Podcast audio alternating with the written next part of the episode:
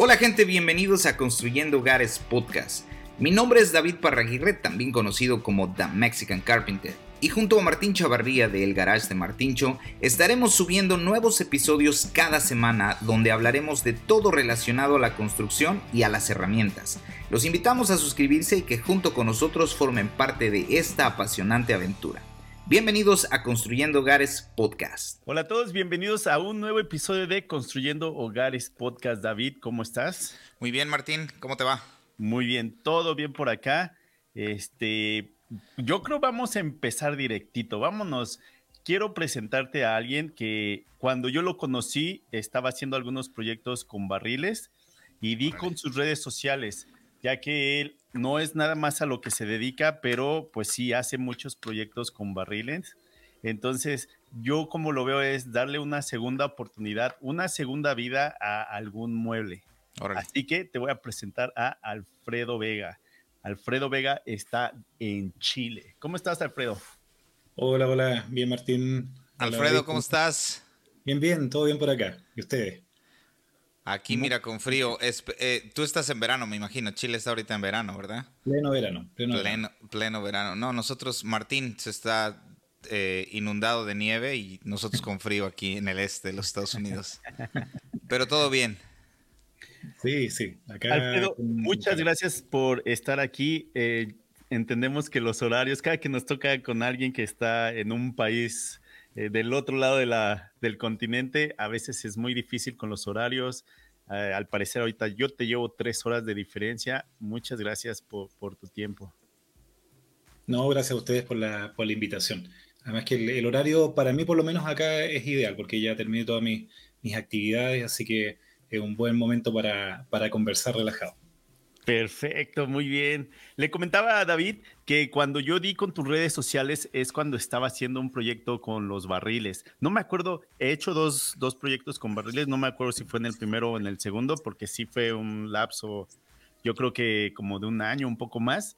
Y ahí es donde doy con tus redes sociales. Para aquellas personas que no lo conocen, él es Alfredo Vega y lo pueden encontrar en Instagram como Decobarriles. ¿Tienes canal de YouTube, eh, Alfredo? Sí, tengo canal de, YouTube, es el, mismo, es de Cobarriles, y también estoy en, TikTok como de Cobarriles también. Ok, perfecto. Fíjate que yo descubrí no hace mucho tiempo tu, página en Instagram y este se me hizo muy interesante. Tienes una manera de explicar las cosas bastante, bastante bien. Tienes una, un don para explicar y que se entienda a la primera. Ah, muchas gracias. Sí, sí, esa es la, es como tal como, como lo mencionaba Martín, es como la, segunda etapa de todo este, de todo este proyecto que, ha sido de Cobarriles, que, que, se está orientando ahora a convertirse en un canal más de, del estilo hágalo usted mismo, eh, o eh, White, me parece que le, llaman ustedes allá. Y, mm, y, no, feliz, feliz por esa transformación que ha ido teniendo el, el, canal, el proyecto, la cuenta. Eh, así que, pero, pero mis raíces son como, como decía ahí Martín, con los barriles y siguen siendo todavía la, una, parte importante del, taller y de lo que hago ahí en el taller. Órale, súper interesante. ¿Hace qué tiempo eh, decides impartir esto en redes sociales, este Alfredo? Mira, yo comencé con en las redes sociales eh, más o menos el año 2018. Eh, con Instagram. Eh, siempre inicialmente con solamente la idea de dar a conocer el, trabajo.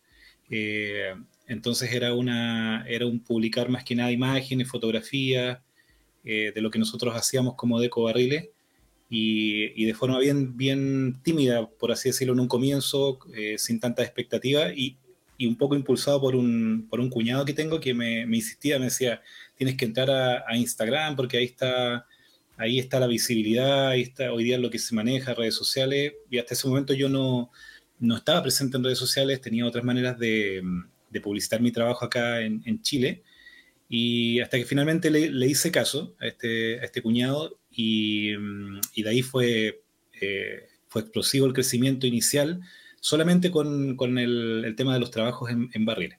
Eh, y de ahí, a tal grado que, el, que más o menos en un año, eh, yo estaba completamente publicitando todo mi trabajo solamente en, Instagram. Dejé los otros medios de, que tenía para, para, publicitar que tenían también algún, algún costo adicional. Así que ese, más o menos en ese año yo entré a, redes sociales, a Instagram. Oye, Alfredo, pero, pero ¿cuándo es que empezó todo con herramientas o carpintería? ¿O todo empezó en un momento y fue exactamente con los barriles? Sí, mira, eh, todo yo diría que el que partió con los barriles, ya de forma más, eh, más, entre comillas, profesional, yo había tenido acercamientos con la carpintería en el pasado, no es lo que yo estudié, pero en mi juventud, en tiempos de estudio, había estado algo relacionado con la carpintería porque trabajaba en una fábrica donde se hacían juguetes de madera en, los veranos, en los tiempos de vacaciones, y, tenía algún, algún acercamiento por ese lado. Eh, trabajos más o menos de, casa, eh, me gustaba el trabajar con, no solamente con la, con la madera, con la carpintería, sino que con, con otros tipos de, materiales y, formas de, trabajar y herramientas pero muy a lo, muy, algo muy de casa, muy, muy hogareño. Y, pero el, el fuerte del, del, trabajo con la carpintería comenzó con, con Deco Barriles. De hecho, yo, yo antes de, de empezar a trabajar con, con, Deco Barriles, había estado trabajando 14 años en, en un área completamente distinta de administración, en, en empresas. Eh, yo estudié ingeniería, eh, después estudié administración de recursos humanos y los 14 años antes de comenzar con Barriles me dediqué eh, de continuo a eso. Eh, trabajé en diferentes empresas y, y, fue un, un, cambio ahí más o menos eh, radical de, de, pasar de eso a la, a la carpintería de los, de los barriles. Pero ¿por qué decides dejar lo que, a lo que te dedicabas? Sí, mira, la, razón que, lo, que lo, explico también hay una, en el canal tengo una, hay una entrevista que me, que me hicieron, un programa que, en el que participamos con mi esposa de, de Chile, donde contamos que la, la, razón principal en el caso de nosotros es que con mi esposa somos testigos de Jehová. Y, nosotros estábamos buscando hace tiempo la posibilidad de, de tener un, dedicarnos a un oficio que, que, más que nos diera tiempo, porque en el fondo los emprendimientos y los oficios, los oficios independientes al final consumen mucho tiempo y a veces más que el que uno pueda tener en una, en una empresa con un horario eh, normal o tradicional. Pero sí lo que buscábamos era flexibilidad de horarios, que yo pudiera manejar mis horarios, que me pudiera trasladar a diferentes lugares también sin, sin estar amarrado físicamente a una empresa. Entonces, estábamos hace tiempo buscando esa, esa oportunidad. ¿Por qué? Porque como, como testigo de Jehová nosotros hacemos una, una labor eh, que es voluntaria y que para nosotros es súper importante. Entonces, queríamos dedicarle más tiempo y tener más flexibilidad de tiempo para hacer eso. Eh, entonces, en uno de, mis últimos trabajos, yo estuve um, trabajando como jefe de recursos humanos en una, en una viña bien reconocida acá de, Chile, donde se, hace el vino. Y, y ahí conocí el, el, trabajo que se hacía con, lo, con, los barriles en desuso, que la, viña daba de baja después de, un periodo que el, que el, vino cumple o, que el barril cumple un, una función que es para madurar el vino, para entregarle propiedades. Entonces después la viña, ese barril cuando ya no le entrega propiedades al vino, lo, lo, da de baja. Y empiezan a quedar ahí esos barriles, ellos los, los vendían a los, los mismos funcionarios de la viña, los vendían a artesanos de la zona y, mm, y ahí conocí ese, ese trabajo y me, me, gustó, me gustó porque la, eh, encontré el, la madera del barril, eh, que es una madera muy, eh, bueno, no, yo me imagino allá, allá la, la, más o menos la, ustedes lo ubican bien porque hay mucho barril que viene del, de, del norte. Es roble, ¿no? Roble. Es, sí, roble. justamente encina de roble está el roble americano, que es el que llega harto acá a Chile, que se produce allá en Estados Unidos, y el, y el roble francés, que viene de, Europa y ambos tienen, tienen características distintas, le, entregan diferentes propiedades al, vino, las características del poro es diferente, la beta también, pero en sí los dos son encina de, de roble y, la característica que tiene que son, sobre todo en, en Europa, eh, es madera que es cultivada, son bosques que son cultivados específicamente para, eh, para ser convertidos después en duelas que después se transforman en, en barriles y, todas están con corte, mm, con corte radial, entonces la, madera es muy estable, es muy estable, además de ser una madera eh, tan bonita como el roble. Y, lo otro es que viene con una forma muy particular, porque ustedes conocen del barril. Entonces todo eso me llamó la atención de cómo los artesanos allá de la, de la zona donde yo trabajaba convertían esos barriles en algunas artesanías. Y ahí eh, empezamos a, trabajar de a poquito con mi esposa en ese tema. Y, y, cuando lo lanzamos a la venta, eh, nos fue súper bien. Al, tiro empezó a, llegar mucho cliente porque tratamos de darle un sello un poquito distinto a lo, a lo que era lo, tradicional, como se venía trabajando la, madera barril, que era agregarle la decoración, que fuera un producto eh, novedoso, original y bonito, que, tú lo pudieras colocar en una casa y se, destacara por lo bonito. De ahí, de el nombre eh, Deco, Deco Barriles, que era la, la, decoración iba a ser como un, un elemento fundamental de, de, los productos que íbamos a tratar de conseguir. Y por ahí partió, ahí empezó Deco Barriles con un, un par de herramientas, de herramientas y un, y un taller improvisado en el, en el patio de la casa. Órale.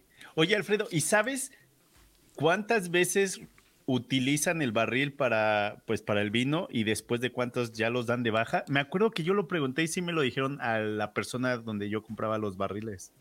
Sí, mira, depende de la, depende de la viña, eh, depende también un poco de, del enólogo, que es el que determina eso, pero en general las viñas grandes ocupan los barriles eh, en dos periodos de tres años de guarda. Por lo menos la, viña donde yo trabajaba, eh, guardaban el vino por tres años sacaban ese vino, después se coloca otro vino que es el mismo, por supuesto, de la misma línea, y se saca después de tres años, y ahí el barril, eh, ya como te decía, no, no de, deja de entregarle propiedades. ¿Por qué? Porque el, vino empieza ya a penetrar por dentro de la madera, empieza a impregnarla, y ya la, impregna más o menos en una cantidad de, un centímetro, dos centímetros. Entonces ya la, madera deja de entregarle eh, todas las características que entrega el roble al vino, que, son, que le, que le, dan en el fondo los taninos y el gusto, el aroma y todo que es tan especial.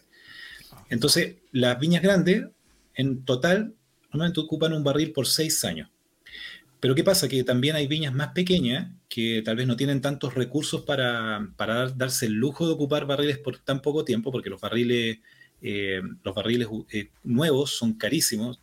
un barril eh, puede estar costando más o menos unos mil, mil euros y entonces son muy caros para algunas viñas.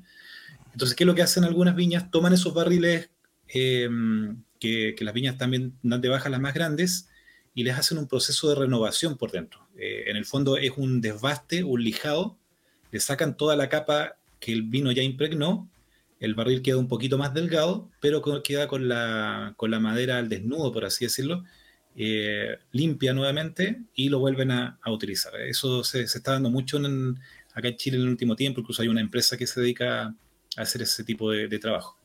Órale, eso no me lo sabía. Fíjate que me acuerdo que cuando decidí hacer cosas con barriles, llegué a un video de YouTube de una empresa que hace barriles y tiene su chiste, no es de que, ay, pues unas tablitas aquí, ya le aprietas y vámonos. David, no, sí, ¿has tenido la oportunidad de trabajar con algún barril. ¿Tienes unos ahí en tu Fí, taller, fíjate ¿no? que Fíjate que compré dos con la intención de... Eh, había un proyecto de un restaurante que íbamos a hacer, este, decorarlo con, con barriles y tuve la oportunidad de comprar dos barriles completamente restaurados, entonces no tuve la oportunidad de restaurarlos yo, de hecho están en perfectas condiciones, o vis visuales pues entonces no tengo que hacerles nada. Pensaba yo hacerlos como una mesa o poner, este, cortarlos a la mitad y hacer como un minibar en la entrada del restaurante, como para que fueran la atracción en la entrada. Pero bueno, no se dio el proyecto del restaurante y me quedé con los barriles. Oye, David, ¿y son de vino o de whisky? Estos son de whisky. ¿De whisky? Ajá. De... Alfredo, ¿y tú nada más trabajas con los de vino? Claro, sí, porque acá en Chile no, no, se produce, por lo menos que yo sepa, no se produce whisky, eh, a diferencia de, de, allá, pero en Estados Unidos el, el, barril, tengo entendido yo que el, más uso, el mayor uso que se le da es eh, para whisky. Para y el whisky. formato, el formato de barril de whisky que a mí me encanta, pero que lamentablemente no llega acá a Chile, es, un barril un poquito más, más pequeño que el, que el de vino, que es de 225 litros, eh, el que se usa de manera estándar. El, el, de whisky a mí me encanta, es chiquitito porque me, me, imagino las cosas que se pueden hacer con ese barril más pequeño. Más pero, pequeño, no llega, más, pero, no más llega, Ajá. Sí, pero no llega acá a Chile el, el barril de, de, whisky. Fíjate que los proyectos que hice, uno fue con uno de vino y uno fue con uno de whisky. y los dos a la hora de cortarlos, qué rico el olor queda eh, el, garage o el taller, qué rico los dos. No, no tomo vino, pero qué rico huele. ¿No te gusta el vino? Chile tiene, tiene muy buenos vinos. Sí, sí, a mí me gusta. De hecho, yo soy mm, eh, el único eh, trago o bebida alcohólica que, que, disfruto es el vino. No, no soy de mucho de cerveza ni de otros eh, tragos o bebida alcohólica, pero el, vino moderadamente lo, consumo bastante. Tengo, tengo acá también algunos vinos de guarda que, me han entregado algunas viñas con las que he trabajado. Así que no, no, soy experto, sí, ¿no? a pesar de que trabajé en una viña y, y estuve con enólogos y algo me enseñaron, pero, pero no soy experto, no tengo no tengo un paladar tan, tan fino. ¿Y, te permiten comprar cualquier cantidad? ¿O es de necesito uno, necesito dos? ¿O es de no, tienes que venir y comprar tantos por, por pedido? Mira, súper buena pregunta. Al comienzo, al comienzo eh, uno, era muy fácil conseguir el barril de vino. Eh, cuando yo estaba en la, empresa me vendían los que yo quisiera y un precio muy, muy económico por ser eh, trabajador de ahí de la, de la viña. Después cuando me retiré me seguían vendiendo los barriles, pero en algún momento el barril empezó a escasear, por esto que te contaba yo de que se empezó a, empezaron empresas a, reutilizarlo para volver a insertarlo en el, circuito de las viñas. Y ahí nace una empresa que, se llama acá, eh, si no me equivoco, se llama Renova Barrels, que empieza a comprar muchos barriles en grandes cantidades. Eso sumado, aquí no sé si por el, por el efecto, mm, el efecto del, del auge de los emprendimientos, eh, también un poco por, el, por, la, por la, masificación del, del, trabajo que estábamos haciendo como Deco Barriles, empezaron a salir mucho, mucho, mucho emprendimientos eh, con, con, trabajando los barriles y empezaron a escasear. Y hoy día cuesta mucho encontrar eh, barriles y, y, más todavía comprarlos en grandes cantidades por el costo que tienen, que se, se, disparó y porque están escasos. Antes yo compraba, no sé, podía comprar un camión de, de 100 barriles y, me lo llevaba a la casa y con eso tenía para trabajar mucho tiempo. Ahora, normalmente, eh, en último tiempo, porque ahora ya no estoy tan, eh, sacando tanto producto de barril, eh, me estaba consiguiendo de a 10 barriles, 15 barriles, con, con, suerte. Tenía que, que, buscar por ahí, andaba, andaba consiguiéndome con los datos que tenía, pero se conseguían, pero no, no como antes. Sí, fíjate que en la, en la empresa donde yo los compraba, me comentó el dueño que él necesitaba comprar 10 mil barriles para que se los vendieran y pues ya él los vendía por su parte y también subdistribuía a otras empresas pequeñas. ¿Quién sabe qué pasó con esa empresa? Todavía hay una aquí en la ciudad que te vende los puros barriles o ya el proyecto hecho por parte de un barril. Este, me acuerdo que el último que compré me costó como unos 150 dólares y fue el de whisky. No sé por allá cuánto ande, pero sí, aquí, esa persona aquí andan entre 150 y 200 o 225 cuando te los dan completamente limpios, sin ninguna avería. O sea, sí, acá, acá, muy similares. No, acá, acá sigue siendo todavía más económico porque acá encuentras un barril más o menos por unos 70 dólares eh, en contra del barril y, y, es caro para como eh, como estaba. Yo en algún momento llegué a comprar los barriles en los inicios a 11 dólares, 12 dólares. Oh, ok, y decides hacer proyectos con barriles, pero era de vamos a ver cómo se va dando, cómo lo voy armando o cortando en ese momento, o también te metiste a redes sociales e intentar eh, ver tutoriales o, o, sacar las ideas. ¿Cómo, ¿Cómo pasó eso? Sí, mira, fue una, fue una mezcla de, las dos cosas. Eh, lo primero que yo hice fue algo muy sencillo con los barriles, partí haciendo eh, maceteros o macetas, que es algo que se hace mucho con el, con el barril, que era, era más que nada para probar cómo era la madera, el corte.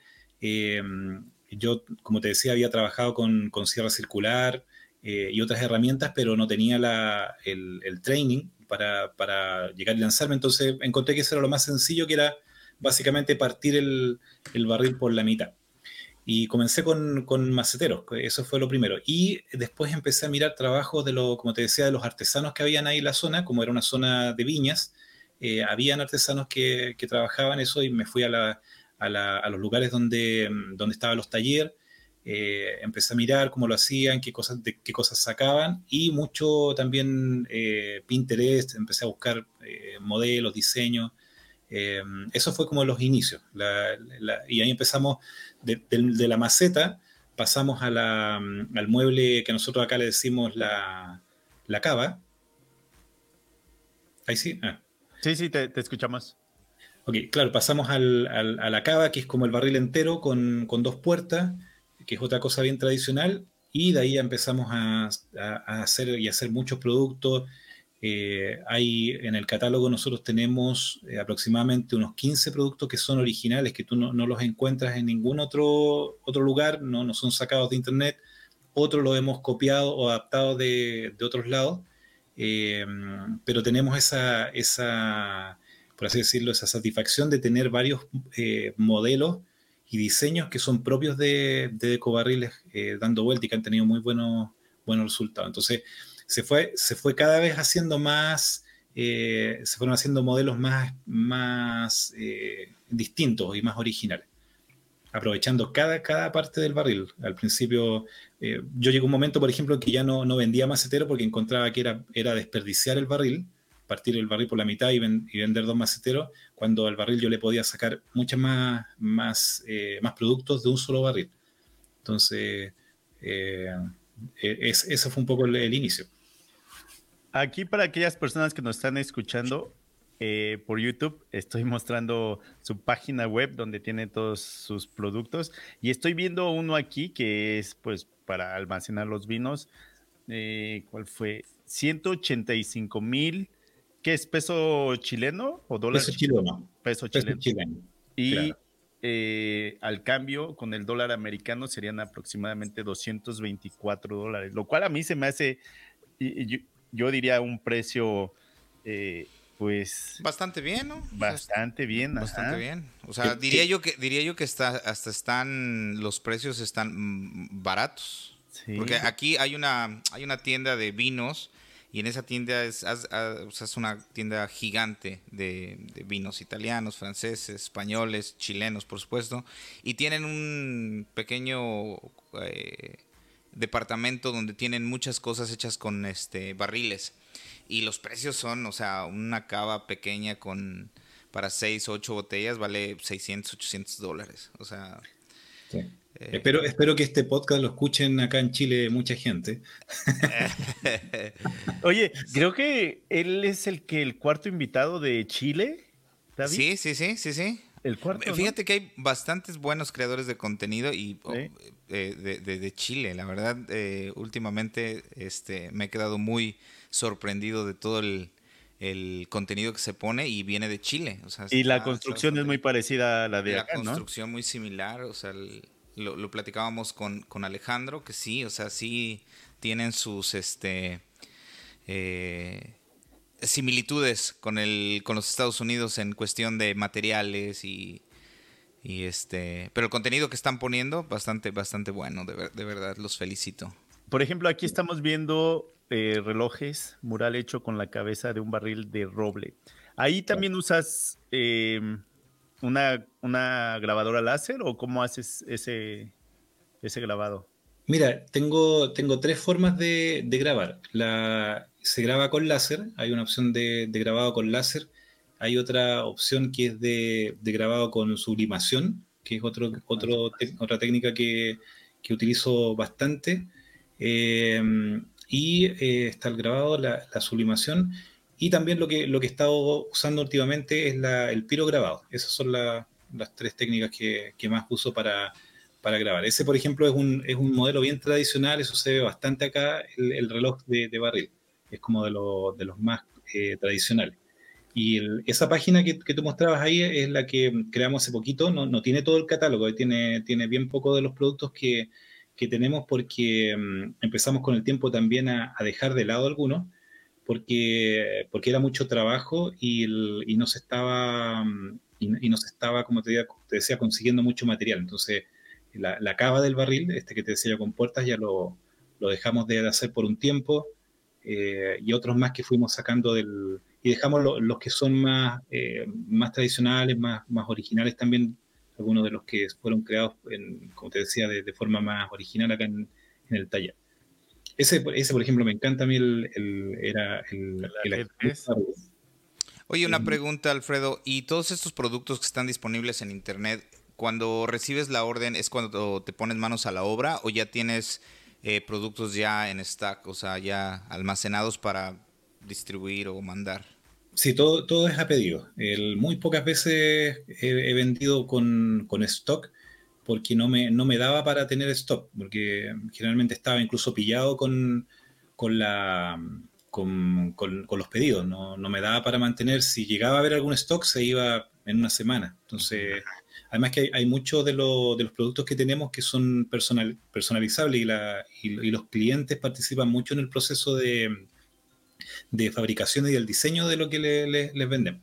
Que eso también es una, un plus que, que generamos con, con Decobarril. El, cliente nos, nos compra el producto que vio en Instagram y nosotros le ofrecemos, eh, le ofrecemos la, la, opción de que él vaya ajustándolo a, a, a, su gusto en temas de tonos, colores, incluso muchas modificaciones también que ellos piden hacer, eh, se hacen y, y, de ahí mismo también han nacido diseños que tenemos por lo menos unos cuatro, cuatro modelos que han salido de, propuestas de cambio a un modelo original de parte de un cliente y nos ha gustado tanto y ha tenido tan buena llegada cuando publicamos después la foto que ha pasado a formar parte del, catálogo. Ok, excelente.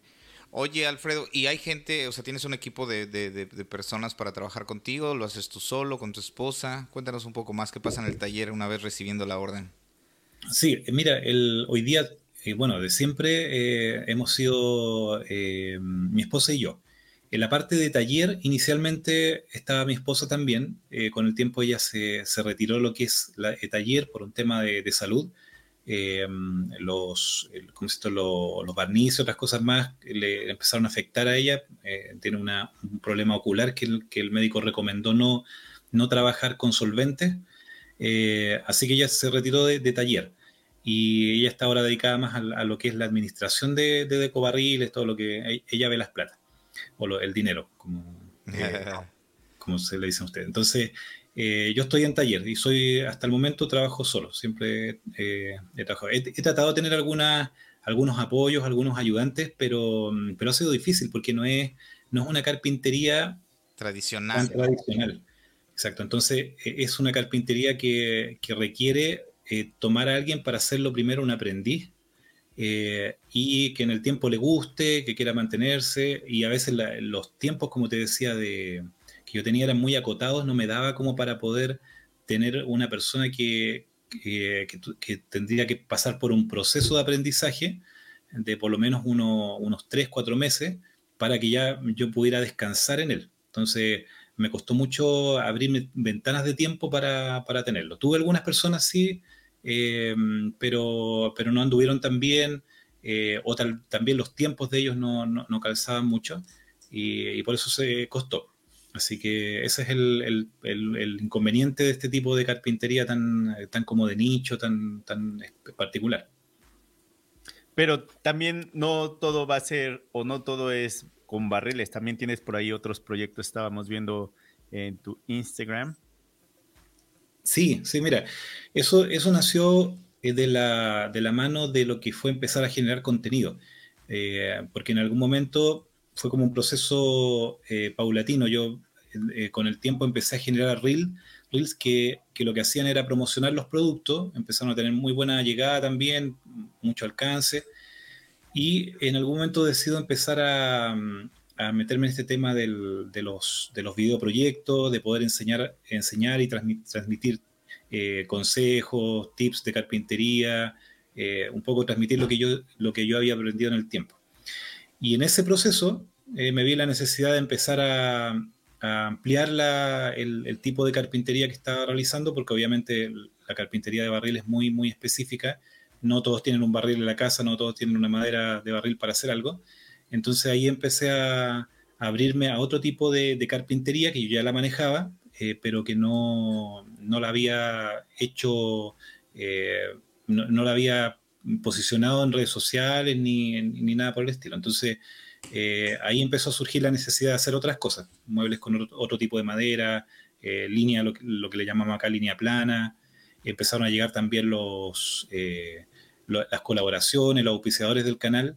Y, obviamente eso también fue, fue cambiando el, un poco el contenido y el tipo de carpintería que se iba haciendo, porque ahora había que también eh, adecuarlo a los productos que, que, uno quería ahí mostrar también en el, en el canal. Órale, eso es bueno, ¿eh? que, que pues ya ahora también por parte de redes sociales estás trabajando con algunas marcas. Cuando nos comentaste, nos comentaste que cuando empezaste el negocio fue eh, un taller improvisado en tu casa, ¿así lo mencionaste? Sí. ¿Y ahora sigues ahí? ¿Se amplió? ¿Te cambiaste? ¿Qué, qué, pasó? No, hoy día, hoy día ya tengo un taller eh, que, que, me pude construir, a, entre comillas, a mi gusto, mm, no sin tantos recursos, sí, pero, pero que lo pude armar como taller eh, eh, tal como lo tenía planificado y con la posibilidad también de, ampliarse, porque está colocado, está instalado en un, en un terreno que, que, es parte de una, de una parcela eh, y que da la posibilidad de ampliarlo. Entonces hoy día tengo ya un taller que, está, que lo, levanté yo mismo, eh, que lo, lo, hice a mi gusto, lo hice pensando también en la generación de contenido, entonces tiene, tiene sus espacios y tiene su, su forma, pensando también en los tiros de cámara y muchas cosas que, que planifiqué con eso. Y, pero inicialmente trabajé por mucho tiempo en, en, un taller improvisado en el patio de mi casa. Eh, de hecho, este reportaje que te decía yo que me hicieron en CNN Chile, eh, el taller que, ellos muestran ahí es el patio de mi casa, incluso se ve por ahí la, una ventana y esa ventana es la, es la ventana del baño de, mi casa. Entonces, eh, estuve así mucho tiempo con el inconveniente que eso significaba, porque yo vivía en una zona residencial, entonces tenía, tenía casas por los lados y ahí tenía que lidiar un poco con el tema del ruido, con el tema del polvo, eh, y otras cosas más. Lo bueno es que tenía, tenía buenos vecinos que, que apoyaban el emprendimiento, así que no, no, se quejaban, pero, pero yo trataba de tampoco de, no, no, complicarlos tanto con los horarios de, trabajo y todo eso. Estaba siempre con ese problema. Ahora no, ahora estoy súper eh, tranquilo con eso. Tengo, como te digo, un taller que, que, no tiene inconveniente. No tengo casas a los costados, así que no hay, no hay problema. Eso, eso es bueno. Ahorita también estábamos viendo las herramientas que, has mostrado en tus redes sociales. Eh, estaba viendo, tienes la sierra, esa sierra telescópica, podría llamarse, telescópica de Bosch. Es algo interesante. ¿Qué tal te gusta ese modelo? Sí, la, es la Bosch de brazo axial, ¿no es cierto? Brazo axial, exacto.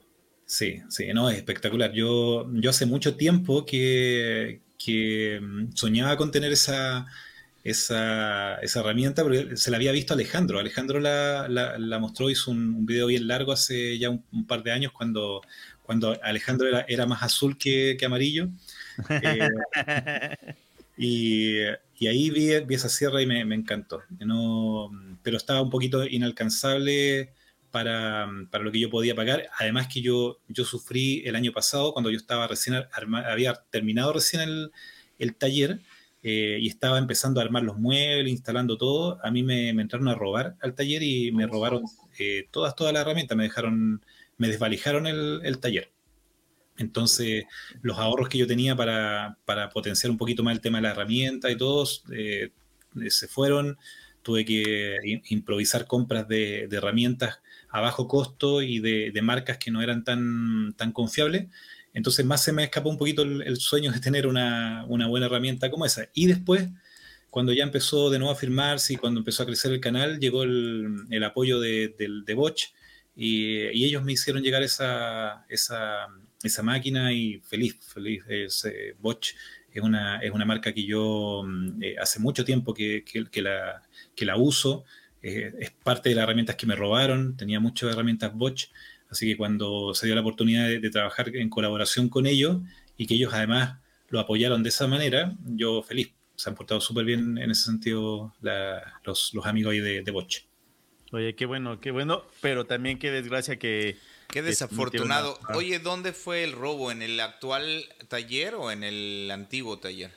Fue en el actual taller, eh, justamente porque como yo estaba, lo había recién construido, no tenía tampoco ninguna medida de seguridad, estaba todo eso planificado, y tenía comprado las alarmas, tenía comprado, eh, habían unas cámaras que se iban a instalar, el, sistema de, la puerta, de, cierre de la puerta era simplemente un candado, entonces como era una zona rural de acá de Chile, donde normalmente no se ve tanta delincuencia, yo me, confié. Y, pensé también, eh, pensé que, bueno, como, como, me faltaba poco para instalar todo, eh, rápidamente llegué a tener la seguridad, pero fue justamente en ese intertanto en que yo tenía el, taller muy poco asegurado, que entraron una noche, eh, habrá sido 4, de la madrugada, y, y, con todo el tiempo del mundo, porque mi, tengo, una, tengo un hermano que vive por ahí cerca y que tiene unas cámaras que, apuntan hacia mi taller desde lejos, así que después vi en, primera, en primera fila, vi cómo me, sacaban las cosas en la noche y, con una impotencia porque tenía, incluso tenía algunas herramientas, tenía una, una sierra maquita que me la había comprado hace menos de una semana, la había sacado recién de la, de la caja, de la bolsa, y se la llevaron. Afortunadamente no se llevaron unas herramientas que me habían llegado y que tenía en la casa, no me las había llevado todavía a taller, que eran, es un torno que todavía no puedo, no, no, no he instalado, y, otras más que, que, afortunadamente no, se la, no estaban ahí cuando se la, se la llevaron. Pero fue fuerte porque eh, yo llegué ese día en la mañana, a las 8 de la mañana, y, encontré el, el, candado, estaba reventado, eh, no, no había candado, mejor dicho, no había candado. Entonces yo lo primero que pensé es que se me había olvidado colocar el candado el día anterior cuando me fui.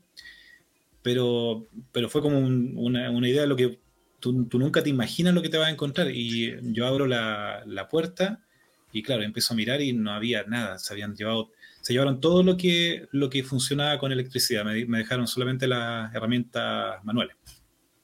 Wow, gracias, sí. Qué desafortunado momento, sí. En todos los, en todos los lugares hay, hay gente, gente mala. Aquí, aquí en Estados Unidos es muy común que las camionetas o las vans, estos camiones para trabajar, tienen mucha herramienta. Entonces, si están en un lugar eh, inseguro, siempre, siempre es casi seguro de que te van a robar tu herramienta. Eh, hay una parte en Washington donde la gente pues realmente no quiere ir a trabajar porque saben que si estacionas tu camioneta en cualquiera de estas calles, posiblemente regreses y ya no haya herramienta. Mm. Eh, conozco amigos que trabajan con su sierra, este, con su, con su sierra de inglete encadenada cuando están trabajando en, los porch o enfrente de las yardas de, de, las casitas, de las casas, las tienen amarradas con candados, oh o sea, con cadenas y están trabajando porque, o sea, tú te metes, a, tú cortas en el exterior y estás haciendo instalación de una puerta, estás acomodando unas ventanas o lo que sea y en ese transcurso que tú te descuidas para meter a, colocar algo adentro de la casa, cuando regresas, las herramientas ya no están. Se fueron. Se fueron. Sí, ese, es un problema bastante, bastante. Y, sabes lo que pasó también, que esto fue justo en, pandemia, y entonces acá, en ese periodo, había, había una escasez de herramientas. Eh, costaba mucho comprar herramientas, lo, acá las, las eh, empresas que, venden herramientas estaban desabastecidas, entonces los precios se dispararon. Y las herramientas acá se convirtieron en un, en un, en un botín bien llamativo para muchos. Por eso eh, eh, también me costó después también mucho encontrarla, porque a veces tú puedes encontrar la herramienta, la, la, encuentras que la están vendiendo en algún lado, pero acá desaparecieron completamente, no, no encontré ninguna. Eh, así que pero bueno, son, cosas que, pasan, de las que uno se, levanta con el tiempo, que aprendes también harto. Hoy día el taller está completamente asegurado, tengo hasta, tengo hasta foso de cocodrilo. pero, pero bueno, son, son cosas que, pasan. Oigan, eh, respecto a las herramientas, ¿no se les hace interesante que a las herramientas de alto valor se les pudiera poner un chip donde pudiéramos descubrir como cuando el tipo de sistema que tenemos en los iPhones o en los celulares, computadoras, que, podamos, que podemos tener un... ¿dónde, ¿Dónde está esa herramienta? No nada más para si alguien nos la roba, sino que hay compañías que tienen trabajos en diferentes puntos de la ciudad, por ejemplo, y saber, por ejemplo, automatizado dónde están sus herramientas, ¿no? Como un inventario también sería, sería una buena propuesta para alguna marca de, herramientas. O no sé si exista ya eh, con, las, con las herramientas se de supone que, alta gama. Se supone que Milwaukee y DeWalt y Hilti tienen algo parecido, pero todavía no es tan preciso para hacer eso, porque en la última vez que checamos era de, tu herramienta está aquí en un radio de, no sé, de 100 metros, 200 metros, y es de, güey, pues no, pues no voy a dar con Sí. Fíjate que yo compré el One Key. Eh, eh, estás hablando de Milwaukee del One Key. Del One Key, ajá. Yo compré el One Key y este no no me no sé no me funciona. No no no no sé si no lo sé usar. Eh, tengo una máquina que utilizo en los trabajos y esa máquina pues es algo cara, es una máquina de un, oh, tú dices el circulito el, circulito tac ajá, algo así como como AirTag. Ajá. ajá. Sí, todavía como que les falta ahí. Y se lo, y se lo puse, lo activé, y pues en el momento que lo activé, bueno, identificaba dónde estaba, ¿no? Pero una vez que moví la máquina 20 minutos de donde estaba, el AirTag se, se perdió.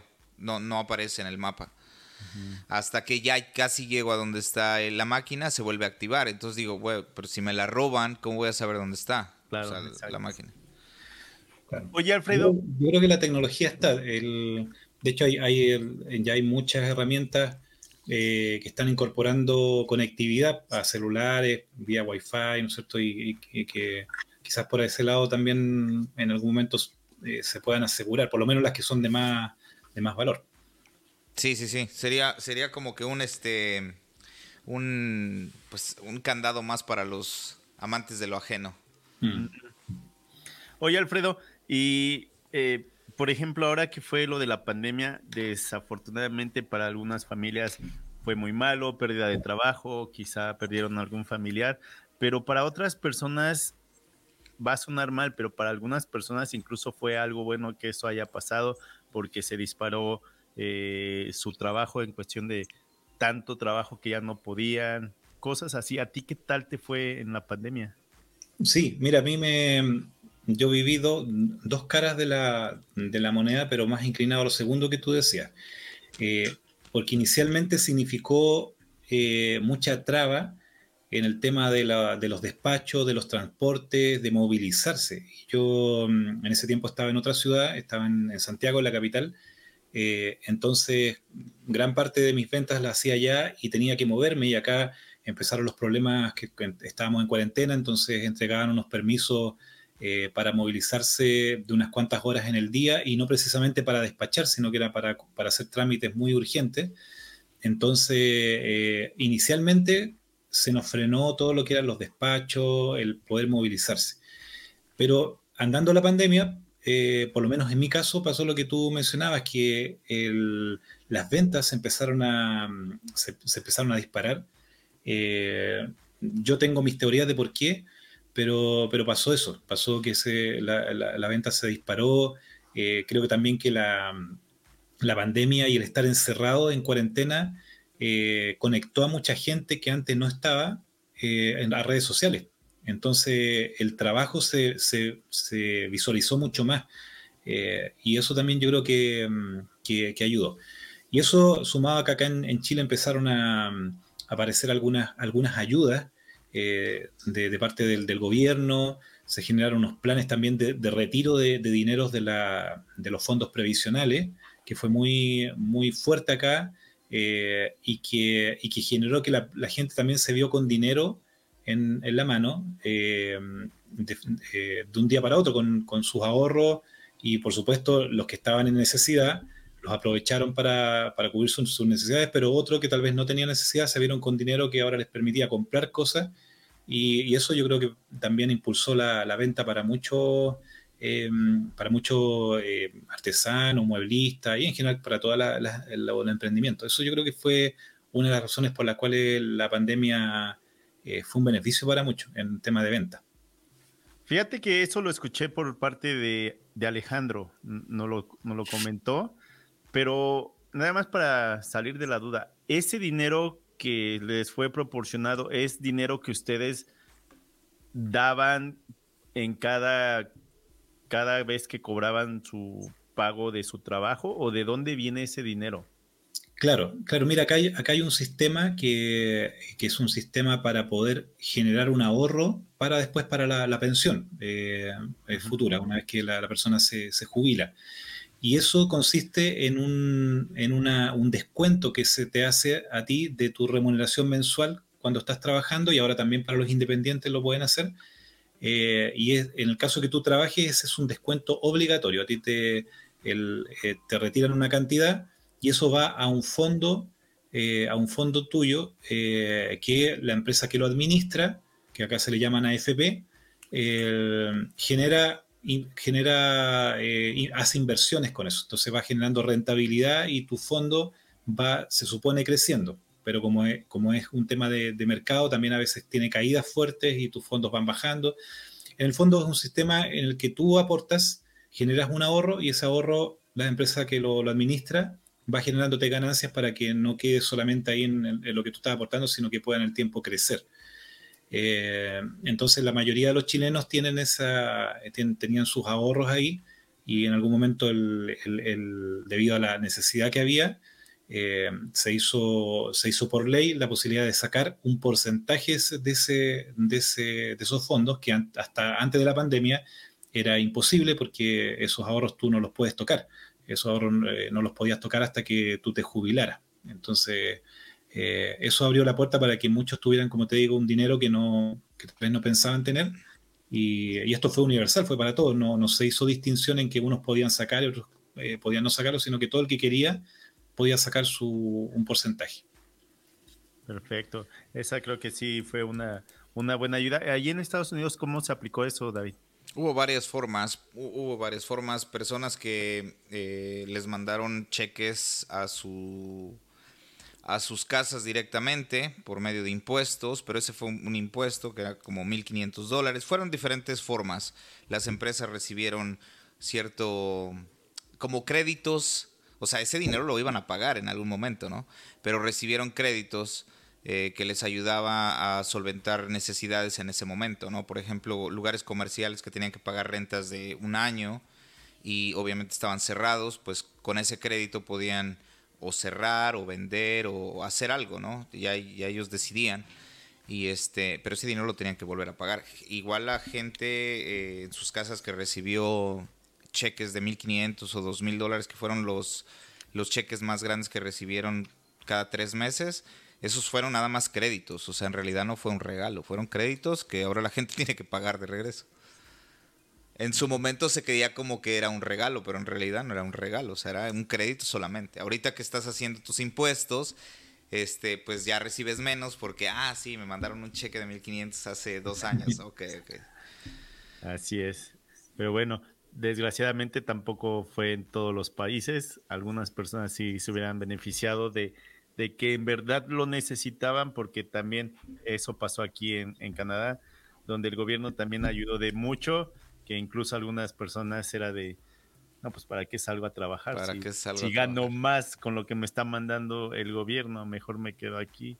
Entonces las personas que en verdad lo necesitaban, pues a veces no, no les llegaba lo que se necesitaba. Pero ¿Cómo, bueno, ¿cómo está la economía ahorita ya, Alfredo? Aquí en Estados Unidos hay bastante incertidumbre en los próximos, eh, en este año precisamente que estamos. Hay como una cierta incertidumbre en la economía. Bastante gente está, eh, pues, este, pensándola, pensándola dos veces para gastar dinero como antes. Antes, eh, yo me dedico en la industria de la construcción y pues había una demanda de construcción bastante exagerada. Las casas se dispararon.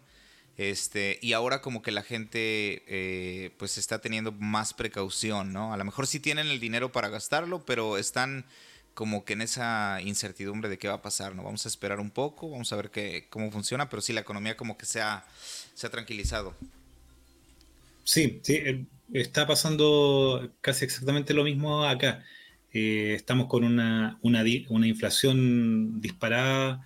El año este año 2023 no se proyecta, no, tiene buenos, buenas proyecciones de crecimiento, eh, la gente está muy eh, reteniendo, reteniéndose de, comprar, eh, sobre, todo, sobre todo productos que, no son de primera necesidad. Entonces ahí yo creo que todos los que, los que estamos haciendo trabajos en madera, carpintería, muebles, salvo que sean muebles como te digo, un poquito más de primera necesidad, como de, pronto muebles de cocina y otros que la gente sí necesita tener eh, o implementar, el resto de otros muebles que, que son un poquito más de, no, no, le llamaría de lujo, pero que no son tan necesarios, se ha visto bastante resentido. Nosotros acá las ventas comparadas con años anteriores han bajado bastante y cuando tú conversas con otros emprendedores, incluso a nivel de comercio, de tiendas de comercio, te dicen lo mismo, te dicen que las ventas están pero muy, muy, muy eh, alicaídas, muy, muy malas. Y yo coincido contigo, yo creo que es que la gente está,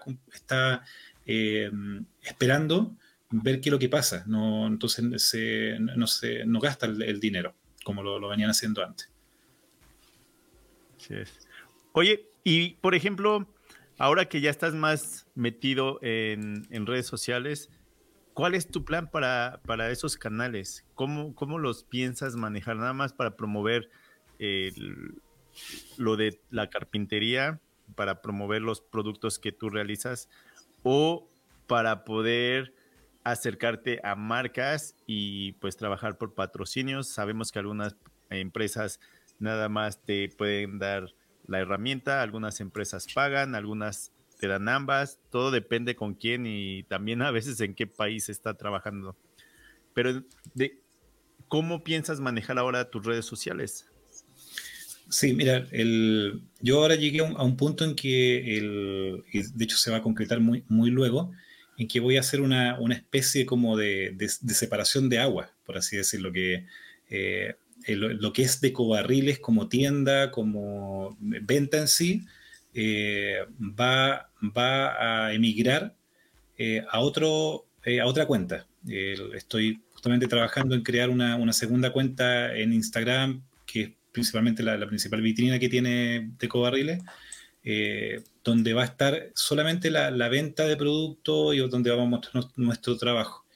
Mm, y, así entonces dejar el canal que hoy día está en Instagram, el de Corriles Taller, el que está en YouTube y el que está en TikTok, solamente para crear, eh, generar contenido. Y ahí hay, harto proyecto, tengo hartas cosas en, mente. Eh, la idea es seguir potenciando el canal, eh, seguir eh, ampliando incluso la, la, cantidad de oficios que, que, pretendo abarcar en el, en el canal, eh, un poquito más allá, incluso ir, más allá de la carpintería, un poco siguiendo la línea de, de otros canales que, que, me gustan mucho, que, que, que he visto que han, que han tomado ese camino.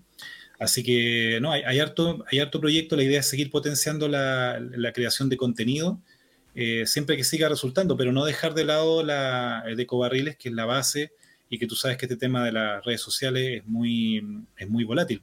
Puede estar hoy día bien y el día de mañana eh, ya no es eh, atractivo, tal vez tu canal empieza a ya, no ser tan, tan llamativo como antes, o simplemente, como yo de repente le, comento acá a mi, a mi esposa, te hackean la cuenta y, y, te quedas sin toda tu comunidad que has que has eh, tal vez formado por tanto tiempo y tienes que partir de cero. Entonces, eh, uno siempre tiene que tener una, ahí una, una, base, un colchón, y por eso yo no, no voy a dejar de cobarriles, pero, eh, pero sí estoy muy, muy orientado ahora a trabajar en la, generación de contenido.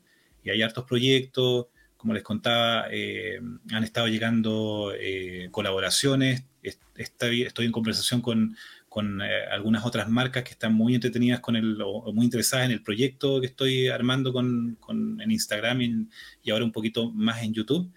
Así que espero que se pueda, se pueda dar, ¿ya? Pero, pero siempre, como, como les comentaba, con no, no, perdiendo el objetivo principal que era el, el, tener flexibilidad de tiempo. Tampoco quiero que esto me, me consuma y que termine quitándome eso, que es lo principal. Exacto. Porque siempre a la hora de hacer el emprendimiento eso busca uno, la flexibilidad y tener su propio, ser el propio dueño de tu propio tiempo, ¿no? Pero te vuelves eh, esclavo de tu, de, tu emprendimiento, ¿no? Entonces ya luego el tiempo que tanto anhelabas pues, se convierte en que pasas largas horas en el taller, luego llegas, tienes que editar, postear, contestar, eh, llevar productos, o sea, es un, es un tema, o sea, no es tan fácil como, como se ve. Es un tema. Y bueno, ustedes saben de todo el, todo el trabajo que hay detrás para generar contenido que, que por razones obvias las personas no lo ven.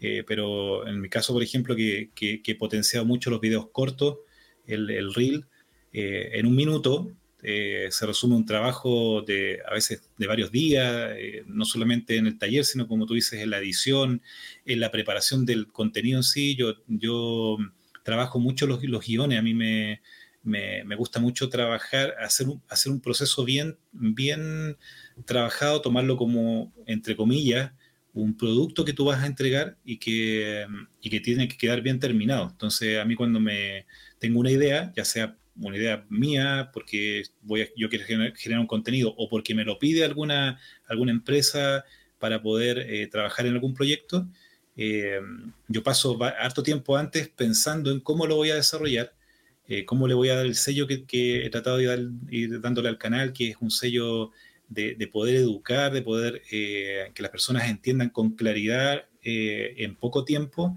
lo que se trata de transmitir. Después hay que llevarlo a la práctica en el taller, y después hay que editar. Y, entonces es un proceso muy largo para después un minuto de, de vida. Entonces ustedes saben todo lo que, lo que significa. Eh, y la expectativa también que generan uno, porque tú después estás ahí a la espera de si va a gustar o no va a gustar, y ahí tengo, tengo experiencias muy, muy dispares, eh, trabajos que yo, yo he pensado que, que, iban a gustar y no han tenido resultado, y otros que, que yo lo, no tenía ninguna expectativa sobre ello y han sido, eh, se han hecho hasta videos virales, entonces así es muy, es muy dispar, pero es entretenido, a mí me gusta, me gusta hacerlo y trato, trato de disfrutar esa parte. Qué bueno. Ahorita mencionaste que pues ves algunos canales donde pues han cambiado su forma de trabajar o, o que aprenden a hacer otras cosas. ¿Cuáles son los canales en los de los cuales no te pierdes su contenido? ¿Cuáles son los que tú ves? Partiendo por eh, de Mexican Carpenter y, el canal Martincho, no. Te vamos a mandar tu cheque, Alfredo. Muchas gracias. Eh, saliendo de, broma, bueno, yo a, usted lo, sigo también hace, hace tiempo, lo, lo, fui conociendo también a través de, de Alejandro que vi algunos podcasts y, obviamente el contenido que va apareciendo. A mí me, me, gusta mucho lo que usted... De hecho, yo me acuerdo, Martín, cuando tú hiciste ese, ese proyecto del, del barril, que si no, si no me equivoco, fue una, una parece que fue una, una mesa de, de, de, barril, no? Que partiste el, barril en la mitad. Eh, no, el primero que hice fue pues para almacenar botellas pero al mismo tiempo era una maquinita, porque tiene una, una, pantalla y los botones y la palanca. Ese fue el ah, primero. Ese no lo vi. Y el segundo fue... ¿La hielera? Eh, pues una hielera. Esa, esa, esa, la vi. Te quedó bastante bien, esa, esa, esa, quedó bastante bien. Te iba yo a copiar la idea. esa se quedó acá afuera en el patio y ahorita con la nieve, o sea, sí la tapé y todo. Vamos a ver si sobrevivió eh, o va a sobrevivir el invierno. Sí, no, y mira, y en el caso, eh, en el caso tuyo, David, bueno, aparte del, del, trabajo de la construcción, que es un trabajo que a mí me, me gusta mucho, pero del que no, no, me siento para nada experto, yo creo que la, más, la experiencia más cercana que tuve fue la construcción de mi taller, eh, pero que no lo, voy a, no lo voy a exponer en redes sociales y menos a ti, porque seguramente vas a encontrar ahí algunos problemas. Pero mira, una, una de las cosas que a mí me, me gustó mucho cuando yo vi tu, tu canal es el taller. El, tu taller y te lo, te lo digo eh, para que tú te hagas una idea, yo cuando estuve haciendo mi taller, eh, elaborando mi taller, yo saqué un, saqué una, un pantallazo del celular a, tu taller, porque me, me, encantaba cómo, cómo, tienes organizado. A mí me gusta mucho eh, la parte de, de, trabajar en un lugar que, que sea, que, que, sea bonito, que esté bien, que te dé gusto entrar a tu taller eh, que esté idealmente ordenado. Nosotros sabemos que cuesta muchas veces eso, pero, pero la parte visual es súper importante. Y a mí me gustó mucho la, la, forma, el fondo que tú tienes de taller hecho con madera, me, me encantó. Entonces, Alfredo, Alfredo, déjate cuento, déjate cuento que en sí es una pantalla verde. Este, este taller que ves atrás es de un carpintero de Alemania. Ándale.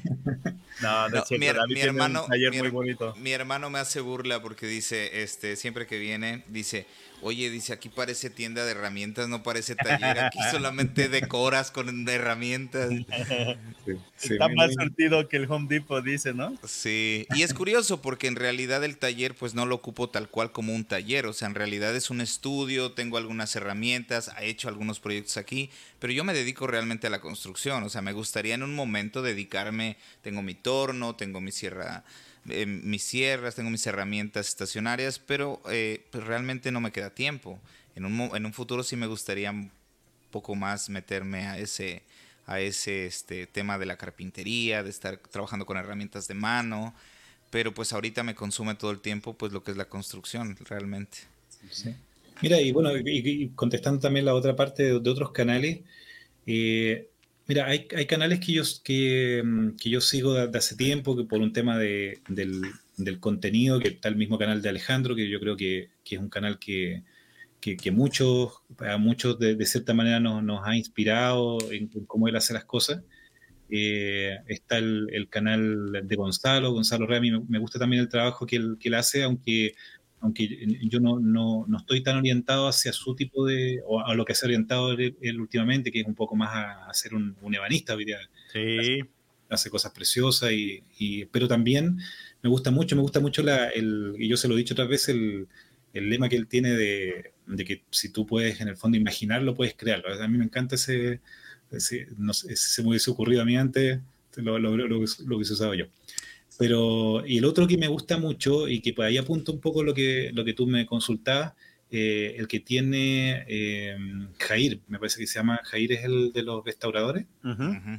Sí, e, ese, esa línea de, de, canal me gusta porque es un, eh, ellos se dedican a varias cosas y tienen una, eh, a mí me gusta el, sello que le tratan de dar, de que sin perder, sin perder el, por así decirlo, la esencia de, un canal de redes sociales donde no es no hay cosas tan estructuradas, pero ellos han, eh, yo siento que tratan de hacer las cosas de forma bien profesional y, generar una marca, como es hoy día hay los restauradores que, que hay un, tú ves que hay un trabajo detrás eh, para generar contenido, para hacer las cosas bien, con planificación, por lo menos eso es lo que uno percibe. Y eso es lo que a mí me, me gusta de, como de forma que tiene el, el canal de, los restauradores.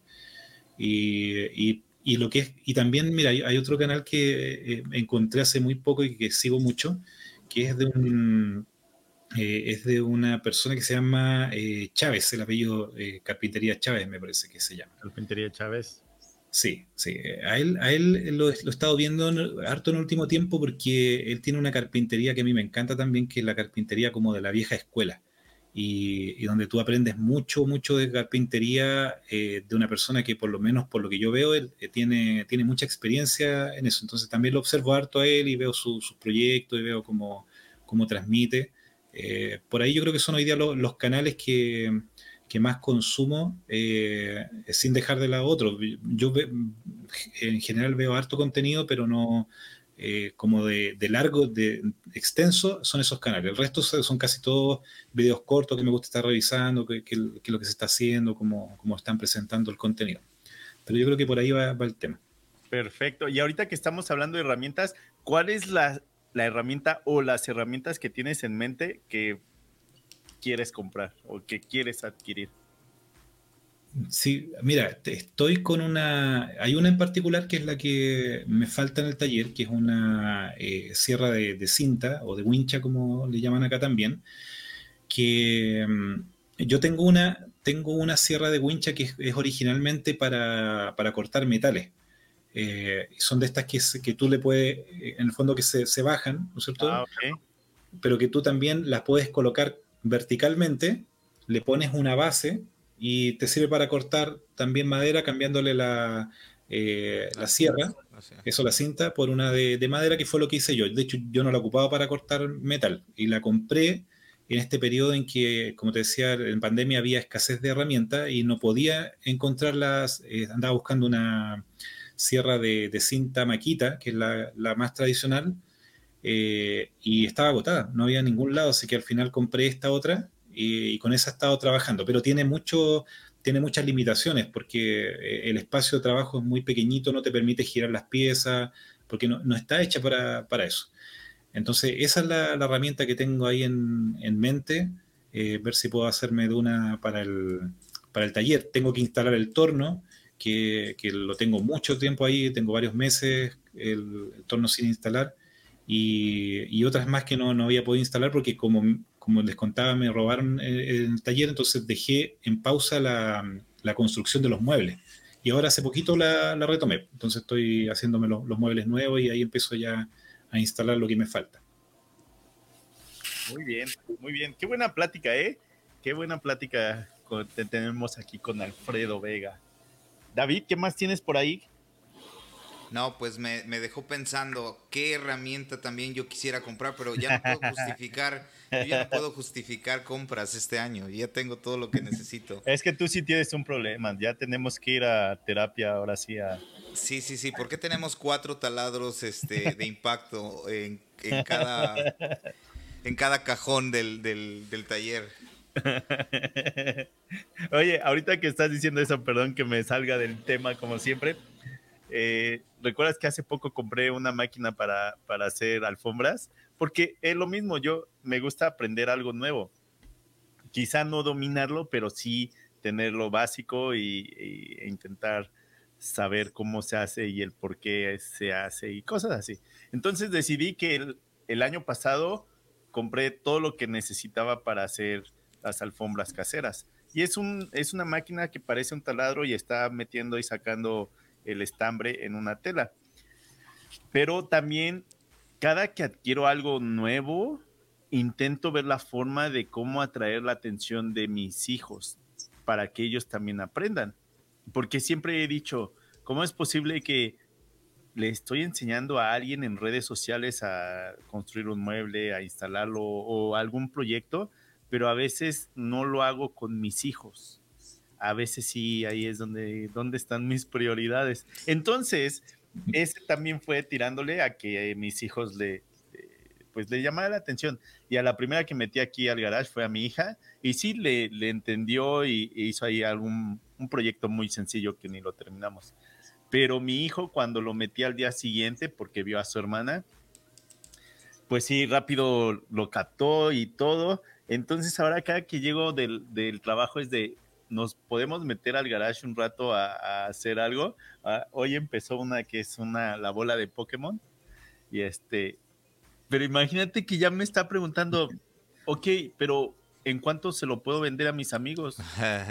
y es así de, no, primero tienes que practicar, aprender a hacer calidad y ya después vemos los costos y todo esto, porque no puedes vender algo que que apenas empezaste y que, o, sea que le, va a gustar el business, ya no va no, se va a esforzar mucho en la calidad. Si, si, si lo puedo vender a alguien, o sea, tú déjamelo, yo lo vendo. O sea que va para vendedor.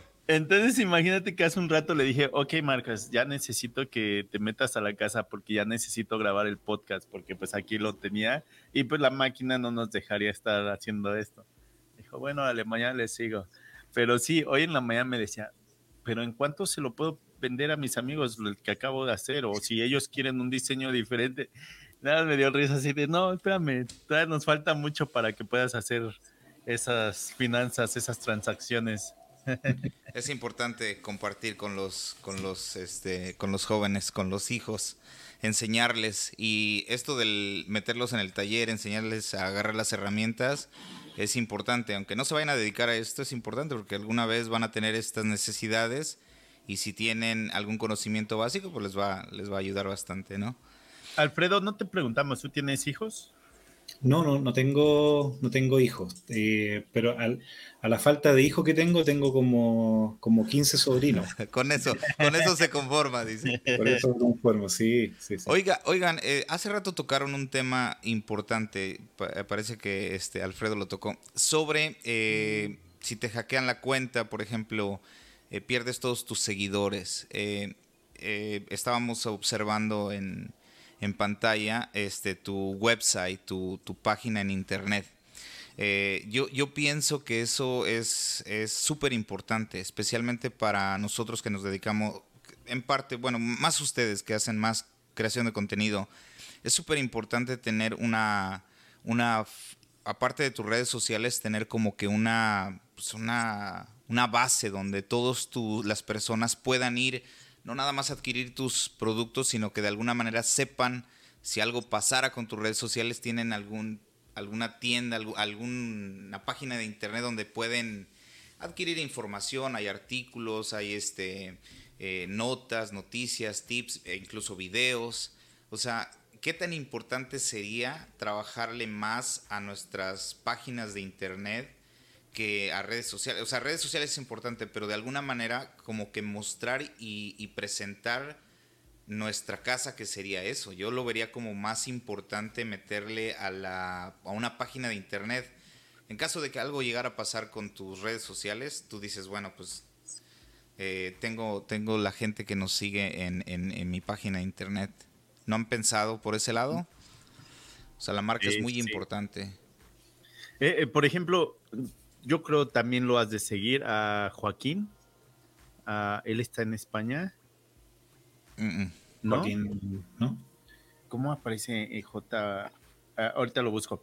Pero él fue uno de los primeros de habla hispana que llegó al millón de suscriptores en YouTube. No sé si fue el primero, pero fue uno de los primeros. Pero no hace mucho, el año pasado me parece que le hackearon su, YouTube y de repente ese canal ya estaba transmitiendo cosas relacionadas, me parece que a criptomonedas o algo así. Entonces, si quieras o no, es algo en lo que ha trabajado tan duro para poder llegar a ese número donde pues para algunas personas redes sociales es, el, es su negocio, es su trabajo y pues sí, me imagino que se ha, de sentir también feo como lo que pasó contigo, Alfredo, que se metieron a robar a tu, a tu taller y es que te están quitando algo por lo que has estado trabajando por mucho, mucho tiempo. Sí, y lo comentaba, comentaba porque creadores de contenido en Estados Unidos, eh, pues por mucho tiempo se han mantenido en redes sociales, en redes sociales, principalmente en YouTube. Eh, pero siempre ellos han hablado de que, ok, sí, YouTube es una compañía privada, que yo no tengo control de eso. Yo, yo pongo mi contenido ahí, ellos son, en realidad, bueno, yo soy el creador, pero ellos son los dueños de mi contenido. Si ellos lo quieren quitar o, cancelármelo, me lo cancelan. Entonces ellos enfatizan mucho en que tú crees, creas tu marca, pero al final de cuentas te tienes que llevar a ciertos seguidores, a los más fieles, no importa que tengas un millón, pero si sientes siguen y te siguen a tu página de internet, pues qué importa que te lleven, que te quiten tu página con un millón de seguidores, ¿no? Lo importante es que se queden esas 100 personas que te siguen realmente y que te van a apoyar.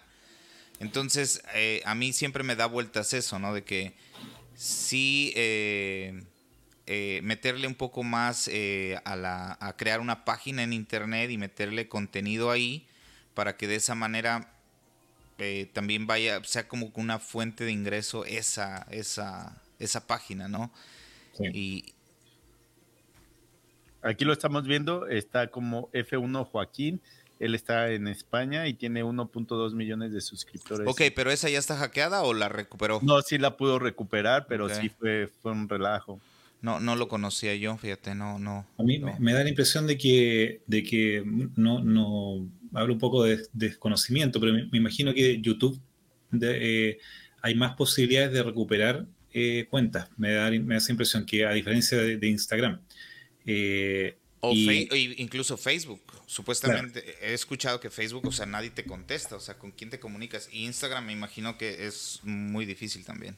Sí, eh, y, finalmente porque el, eh, Instagram es, parte de, Facebook, son una misma, entonces tienen una, manera muy similar y yo creo que ahí hay una, justamente hoy día venía pensando en eso, que yo creo que es un, es un, están al debe esas plataformas, porque finalmente también se benefician de la creación de contenido y, deberían tener algún sistema de, poder, al menos el, de los creadores de contenido que ya tienen una buena comunidad formada, algún tipo de respaldo, de darles alguna seguridad de poder recuperar sus cuentas en caso de, pérdida, porque la tecnología está, por supuesto, si ellos pueden recuperar esas cosas y pueden, pueden tener respaldos, pueden tener eh, ese, tema, pero no sé por qué no lo, no, no, lo hacen y hay, y hay experiencia acá en Chile de personas que han perdido cuentas con muchos seguidores.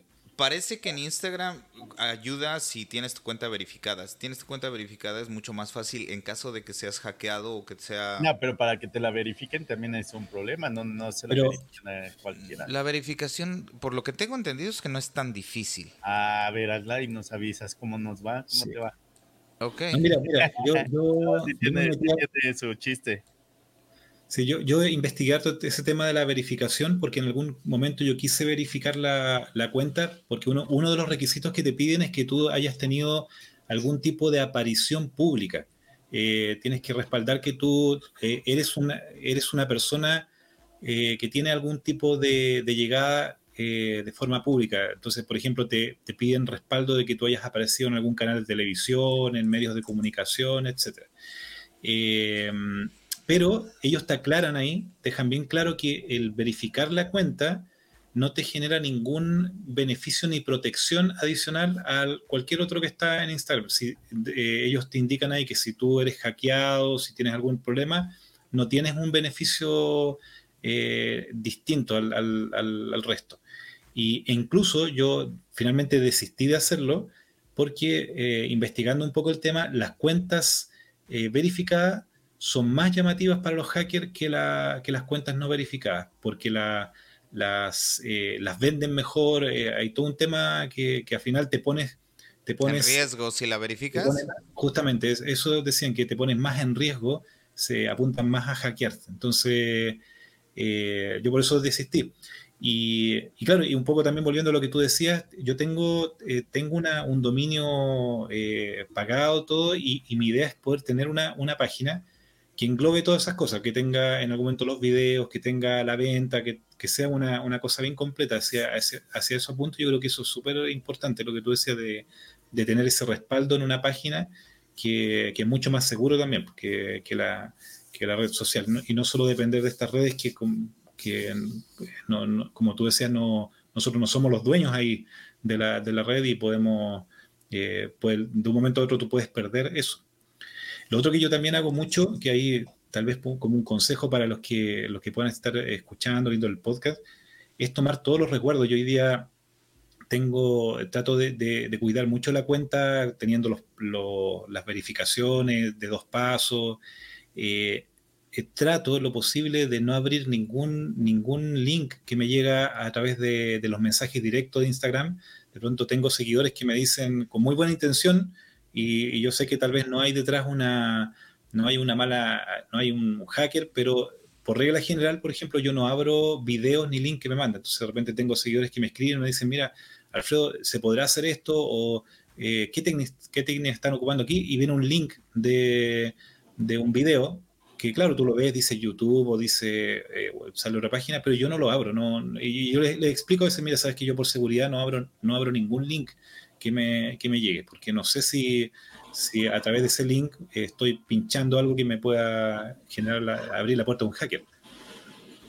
Así es, eh, hay que tener cuidado con esos, porque creo que eso es lo que le pasó a, a Joaquín, pero bueno, eso ya va a ser para, para otra ocasión hablar de eso. Alfredo, algo que le quieras dar un consejo para aquellas personas que apenas empiezan o quieren eh, hacer algún proyecto con, los barriles o... Quieren tener mucho más flexibilidad con su tiempo. Eh, sí, mira, lo que yo siempre repito harto es que tienen que tener bien claro el por qué. Esa la, yo creo que tú tienes que tener eh, muy claro cuál es tu motivo, que el, por qué estás haciendo, bueno, eso aplica para cualquier cosa en la, vida, pero si tú vas a emprender, si tú vas a dedicarte a la carpintería, si te vas a dedicar a, hacer contenido, tienes que pensar qué lo, por qué lo quieres hacer. Si lo quieres hacer porque quieres ganar eh, más dinero, eh, tienes que tener en cuenta que eso tú vas a tener que sacrificar cosas que, en mi caso, por ejemplo, yo no estoy, no estoy dispuesto a sacrificar. Eh, ¿Quieres más tiempo? Mm, probablemente no vas a tener más tiempo, pero sí cierta flexibilidad, que es lo que hoy día yo, yo tengo. Y así, yo creo que una, una cosa muy importante es saber el por qué tú haces algo, eh, porque eso va a dar, eso te va a ir guiando después en las decisiones que tú tomas. Te, vas a mantener en, ese, en esa línea del por qué tú haces las cosas. Si tú te olvidas del por qué estás haciendo algo, lo que me pasa, o lo que en mi caso yo trato, de tener muy claro por qué yo lo hice, por qué partí con Decobarrel alguna vez, eh, y eh, te permite entonces seguir una misma línea, no, no, no tomar malas decisiones, no empezar a meterte demasiado en el tema que, que sacrifiques cosas que para mí son súper importantes.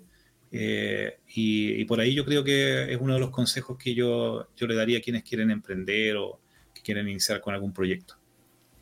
Muy bien, muchas gracias. Alfredo, muchas gracias nuevamente por, por darnos aquí un, tu tiempo. Muchas gracias. Sabemos que pues quizá ahorita ya tendrías que estar durmiendo o estar ahí. Editando, escribiendo. O pasando un rato. Muchas gracias. Eh, salúdanos a tu esposa. No tenemos eh, la fortuna de conocerla, pero saludos para tu esposa. No, y muchas gracias, Alfredo. De verdad, estás haciendo un excelente trabajo en Instagram. Te sigo, soy fan. Tienes una manera de explicar. Digo, wow, Alfredo tiene, tiene lo que necesito para poder explicar lo de la construcción mucho más fácil. no, gracias, gracias a ustedes. Eh, de verdad, como les, decía, contento de la, de la invitación. También lo, lo, sigo hace tiempo. Creo que, que como muchos otros eh, son referentes en, en, lo que es habla hispana en canales. Eh, ambos. Entonces, para mí un, gusto estar y creo que siempre en estas conversaciones uno queda con, ganas de, hablar de muchas cosas más, pero ya se va a dar otra oportunidad. Yo tengo en, el, en Instagram, tengo una, una, eh, ¿cómo se una, una, una, serie de, live que inicié hace un tiempo que se llama Lo que, lo que callamos los carpinteros y que por tema de tiempo lo he tenido ahí detenido, así que pero, pero ya los, tengo ahí en, en, lista para poder invitarlos también si ustedes hacen la, invitación. Perfecto, tú nada más nos avisas y, y lo planeamos. Con gusto, ahí estaremos. Muchísimas gracias, Alfredo. Entonces los invitamos a que sigan a Alfredo Vega en redes sociales como de Cobarriles, a David Parraguirre como The Mexican Carpenter y a mí me encuentran como en el garage de Martincho. Muchas gracias. Como siempre, nos vemos y escuchamos en el siguiente episodio. Saludos. Hasta luego. Chao.